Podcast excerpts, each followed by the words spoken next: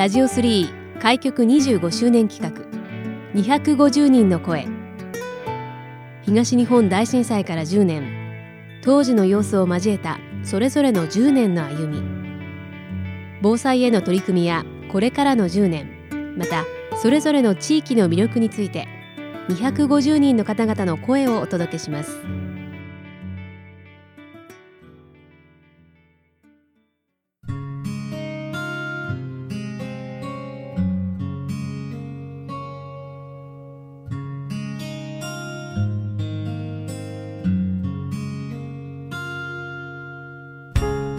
ラジオ3開局25周年企画250人の声。今回は有限会社シェルージュの本店事業部シェアビジネスマネージャーをされていらっしゃいます秋田康彦さんにお話をお伺いしたいと思います。秋田さん今回はよろしくお願いいたします。ます。えまずはじめにこちら有限会社シェルージュとしてこうされていらっしゃる事業内容でしたり取り組みについてまずはそこからご紹介いただけますでしょうか？はい、えー、とうちはあの不動産会社になりまして、はい。主に賃貸営業管理あとは、えー不動産のえー土地やあの自宅のえー売買などを行っております。はい、こう具体的にそちらで秋田さんはどういったお仕事されていらっしゃいますか？はい、えー賃貸であれば、まあ、仲介業として一般のお客様を、えー通常のアパートやマンションに、えーご案内するというような。で契約を業務を行うという形です。はい。とこちらラジオ3の近くにもシェアハウスはい。お持ちでいらっしゃってということではい。そういったお話も伺ってましたしあと長町の方にもはい。大変綺麗なシェアハウスがあったりですとかあとは楽天生命パークなんかにもこうお店なんか出店されてらっしゃったりなど、はい。はい、本当にいろんな展開されてらっしゃると。そうですね。幅広くやってますというあの秋田さんなんですけれども、はい。まあ、今年で東日本大震災からはい。10年を迎えましたけれども、震災があった当時というのは秋田さんはその日どのように過ごされてらっしゃった時でしたか、はい、えー前職が広告代理店にいまして、はい。当時事務所の14階で、うん。えー通常の業務を行っておりました。大変高いビルのあの上で仕事されてらっしゃったということで非常に建物も揺れましたか？そうですね。もう今まで、まあ、当然なんですけど、うん。経験したことない揺れを感じまして、その時のこう職場の様子っていうのはいかがでしたか、はい。もう皆さん、まあ、女性も男性もいたんですけど、もう慌てふためいてうん。もう何ももう身動き取れないような状況です。その後会社としてはその日どのような動きされたんですか？はい、まず安全確保ということで、はいえーまあ、全員あの避難場所にあの移動しようということで、うん。えー非常階段で降りて、えー近くの公園に、うん。えーみんなで集まったと。はいはい。どちらの公園に皆さん集まって錦町公園です。ああそうですか、はい、その時錦町公園にも集まってる方々って結構多かったんですか？え周りのもうビルの方とか、うん。まあ、近隣の方がうん。やっぱその避難所指定されている方たちが全員、まあ集まってきてました。そうでしたか、はい、一度こう錦町公園の方に皆さん避難された後その後はこう皆さんどうなっていったんですか？はい。えー、ともう業務にならないというのと、うんあとやはり皆さんあの家族とか、あのいるので、まあ、それぞれもう自宅の方に、えー今日帰ろうということでうん。解散になりました。秋田さん自体はこうまっすぐこうご自宅に戻ることっていうのはできたんですか？あ私はあの電車通勤だったので、はい。まあ、家に戻ろうとしたんですけど、うん。あの電車が動いてなかったので、うん私の場合はまあ自宅実家の方がうん。また近くにあったので、うん。まあ、そちらの、えー車をまず取りに行こうということで、うんうん。えーそちらの方に移動しました。うんうん。でご実家経由で無事自宅の方に戻ることができたと。一旦そうですね家族の方の、えー安否を確認をしに行きました。はいはいはい。でその後お仕事というのはすぐにこう復帰することってできたんですか？いやもう全然もうインフラが整っていなかった部分はあるので、まあ、すぐに同じ状況とはいかなかったんですけど、うん。まあ、幸い電話がつながったので、うん。まあ、お客様の安否確認とか、うん。まあ、できることをやっていたという形です。大体こうお仕事的にこう通常の業務に落ち着いてきたなっていうのは大体どれぐらいになってからになりいますか？やもう数ヶ月ですね。やっぱ23ヶ月はもうかかったと思いますね。その間やはりこう取引先の方々のこう安否ですとかっていうところのはい、あとやはり広告業ということなので、はい。えーまあ、それを発信する仕事というか、まあ、メディアを作ったりとかもしてました。はいまあ、その後前職の方では秋田さんどういったお仕事をされてこられたんですか？はい、えー主に観光を主体とした広告業だったので、まあ、そちらのお客様の、まあ、ホテルとか旅館あと観光家さんとかの PR をのお手伝いですね一緒に、はい。うん。うん一方で秋田さん大変お酒の方がはい。お好きということで、そういったイベントなんかも立ち上げられたなんてお話もはい。伺ったんですけれども、はい。はい。まあ、お客様の中にやっぱ飲食店もはい。の方もいらっしゃったので、えーまあ、お酒で有名な吉田類さんという方がいらっしゃるんですけど、はい。まあ、そちらの方の、えーイベントを、うん。まあ、会社の方で主催をして、えー当時時2回ですね、はいはい。数年にかけてやりました。はい。仙台に吉田類さんを。そうですね。仙台に吉田類さんを呼ぼうとい。う。どうでしたか？そのそちらのイベントは。やはりもう大盛況で、まあ、うん250人ぐらい集まったんですけど、はい。はい、やはり皆さんお酒を飲んで、もうだいぶ楽しまれてましたね。どういったことをそのイベントでされたんですか？スポンサーである酒蔵さんにも参加をしていただいて、はいうんお酒の PR もそうですし、あと吉田類さんのお話をまず聞聞くという。ねはい。ははい。い。はい。まあ、普段聞けないようなはい。はい。あの番組では放送されてないようなこととかも聞けたりとか、はい。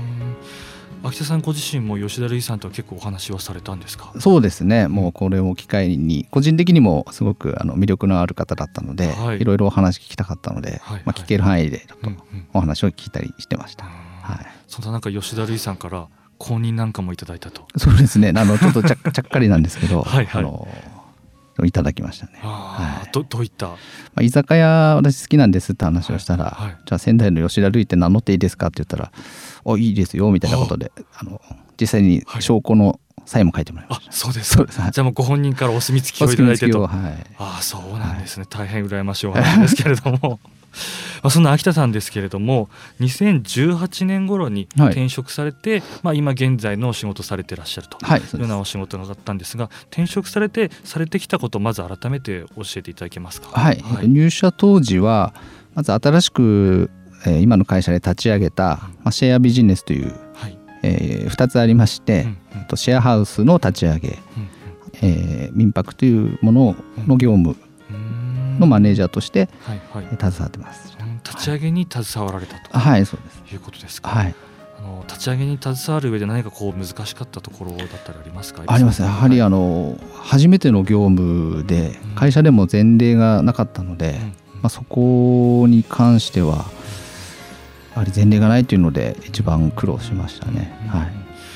でシェアハウス、まあ、冒頭にもご紹介しましたと土問いだったり長町にあるというところなんですけれどもはい、こちらのこう魅力っていうのはどういったところにあると思いますか？それぞれの施設やはりあのシェアハウスについてはまあ普通の一人暮らしと違って、まあ、共同生活になるんですね。うんうん。で普段会えないような方とかうん。あと普段会えないようなこう触れ合いとか体験が、まあ、住人の方の間でも起こったりとかするので、うん。まあ、そういったものを見てると、うんあのそまあ、人との成成長というのもいろいろありまして、ははい。あの1年後になんかすごく仲良くなってたりとかうん。するんで、あのはいはい。そういうところはすごく楽しいところというかうん魅力なところですね。はい。はい、まあ、そんな中昨年からこう新型コロナウイルスはい。感染症拡大なんていうところもあると思いますけどそちらの影響っていうのもやはり大きかったですか？そうですね。当時はやはりあの集団生活になるのでどうしても例えばクラスターであるとか、うん。そういったものを起こさないように、まうん。あ、衛生面とかうん。感染症対策というのに一番やっぱ気を使いました。はい。その中こう民泊として外国人の方もあの利用されてた方も多かったなんてお話も伺ったんですけれども、はい、はい、そのあたりのお話をお聞かせいただきそうですね。当時、まあ、立ち上げから言うと延べ1000人以上いたんですけどはい、やはりそれが飛行機が動かないということで外国人が、まあ、ストップしてしまったので、うんまあ、どうしたものかということで、まあ、次なる、まあ、動きをしましたね。はい。どういったこう動き？はい、具体的に話すと、えーまあ、留学生の方なんですけど当時あの学校が、まあ、3月で卒業しなきゃいけないのが、はい。えー帰国ができないということで、うんえー住まいの問題が起こったんですね。はい。まあ、今の住んでるところもえー出なきゃいけないと。はいはい。でそういう方たちがまあホテル暮らしをしてたのでそういう方たちをまあ救おうということで、まあ、民泊を活用して、はい、あの宿泊、まあ、長期だったんですけど、うん。あの滞在していただきました。うん。そういった方々も受け入れることができたと、そうですね。いうことなんですね。はい。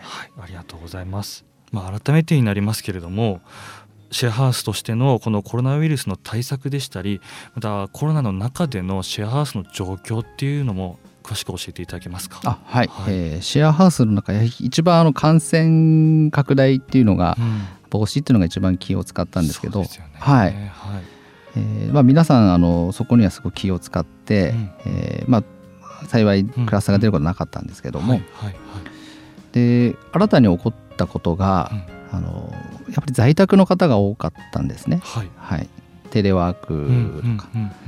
でその中でやはり、まあ、一人暮らしではできない、まあ、誰かしら人がいるので、えまあ、支え合ったりとか、あの会話相手になるので、まあ、そういった部分では逆に孤立はしなかったっていうのは聞きましたね。そうですか、はい。まあ、一つ、あのー、そういった問題があったので、あの空いてる部屋をですね、うちはあのテレワーク室という形で。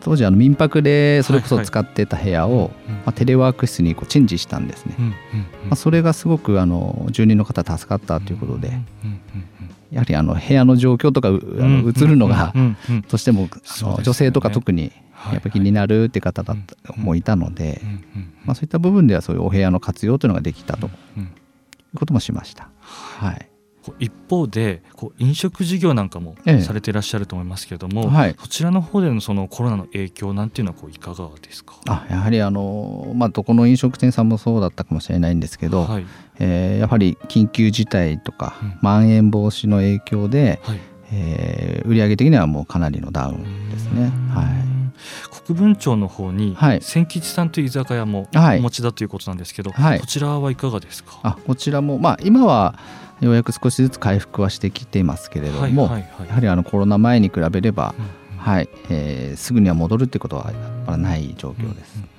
コロナ前もともとはどういう方々にどういうふうにこう利用していただいてたんですかね？はい、高東大公園という場所から、はい、まあ、オフィス街でもあり、うん、まあ、市役所とか、うん、まあ、県庁の方とかもいらっしゃってました。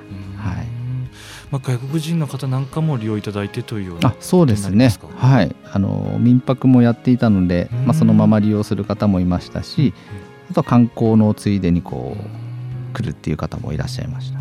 居酒屋ですけれども宿泊もできるということそうですね。泊まれる民泊居酒屋というか、はい、なかなかないですよね。そう少ないですね、うんはい、現在はもうそういった中でも少しずつこう落ち着き取り戻しているかなといったところですか？はい、はい、ありがとうございますまあ、そんな秋田さんですけれども秋田さん本当にこう日本国内だけではなくて海外いろんなところにこれまで行かれたというようなお話も伺っていたんですがそんな秋田さんからご覧になったこの仙台市の好きなところでしたり魅力なんかぜひ教えていただけたらと思うんですが。はい、はい、私はやはりあのいろいろこう県外とかいろいろ見てきたんですけど、はい、改めて今回コロナで移動制限がかけられた中で、うん、まあ、仙台市を見てまあ、コンパクトにやはりまとまっている。皆さんよく聞くんですけど、うん、まあ、そういったものをやっぱ実感しました。うん、はい。他にこう仙台のこう魅力的に感じるところなんかありますか？私が一番好きなのはやっぱ食文化で、まあ、美味しいお店とか、うん、えー、かなり多いですね。はい、仙台のこの人っていう意味ではどういう印象をお持ちですか、うん、まあ人という意味ではそうですね。やっぱ親切な方まあ他から転入される方とか、うん、転勤で来られる方がいるので、うん、そういう方たちに慣れてるっていう、逆にそういう方たちにこう美味しいところとか、うん、いいところを紹介するっていうのは、まあ普段慣れ慣れているような感じはしますね私は、はい、はい、ありがとうございますまあ、それでは最後になりますけれども秋田さんのこれから先の10年この先の未来に向けての目標でしたり思いなんかあれば最後お聞かせください。はい。まあ、10年先、まあ、どうなるかっていうのは正直わからない部分であるんですけども、うんはい、10年前の震災もそうですし、うん。うん、まあ、10年後のこと今回のコロナもありますけど、はい。はい、まあ、その時代に合わせてというか、うん、まあ、それを悲観するんではなくて、まあ、それを受け入れて、うん、えー、そこで、えー、自分がまあ、何ができるか、うんうん、まあ、そこをですね、まあ、微力ながら、うん、まあ、今できることを、えー、しっかりと取り組んでいくっていうのは私の方でやっています。はい、ありがとうございます。今回は有限会社シェリュージュの本店事業部シェアビジネスマネージャーを務めていらっしゃいます秋田康彦さんにお話をお伺いしました。秋田さんありがとうございました。ありがとうございました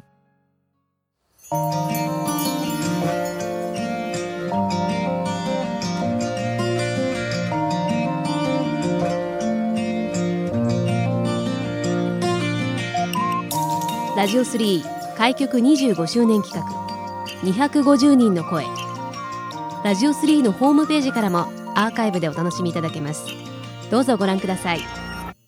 次回の放送もお楽しみに。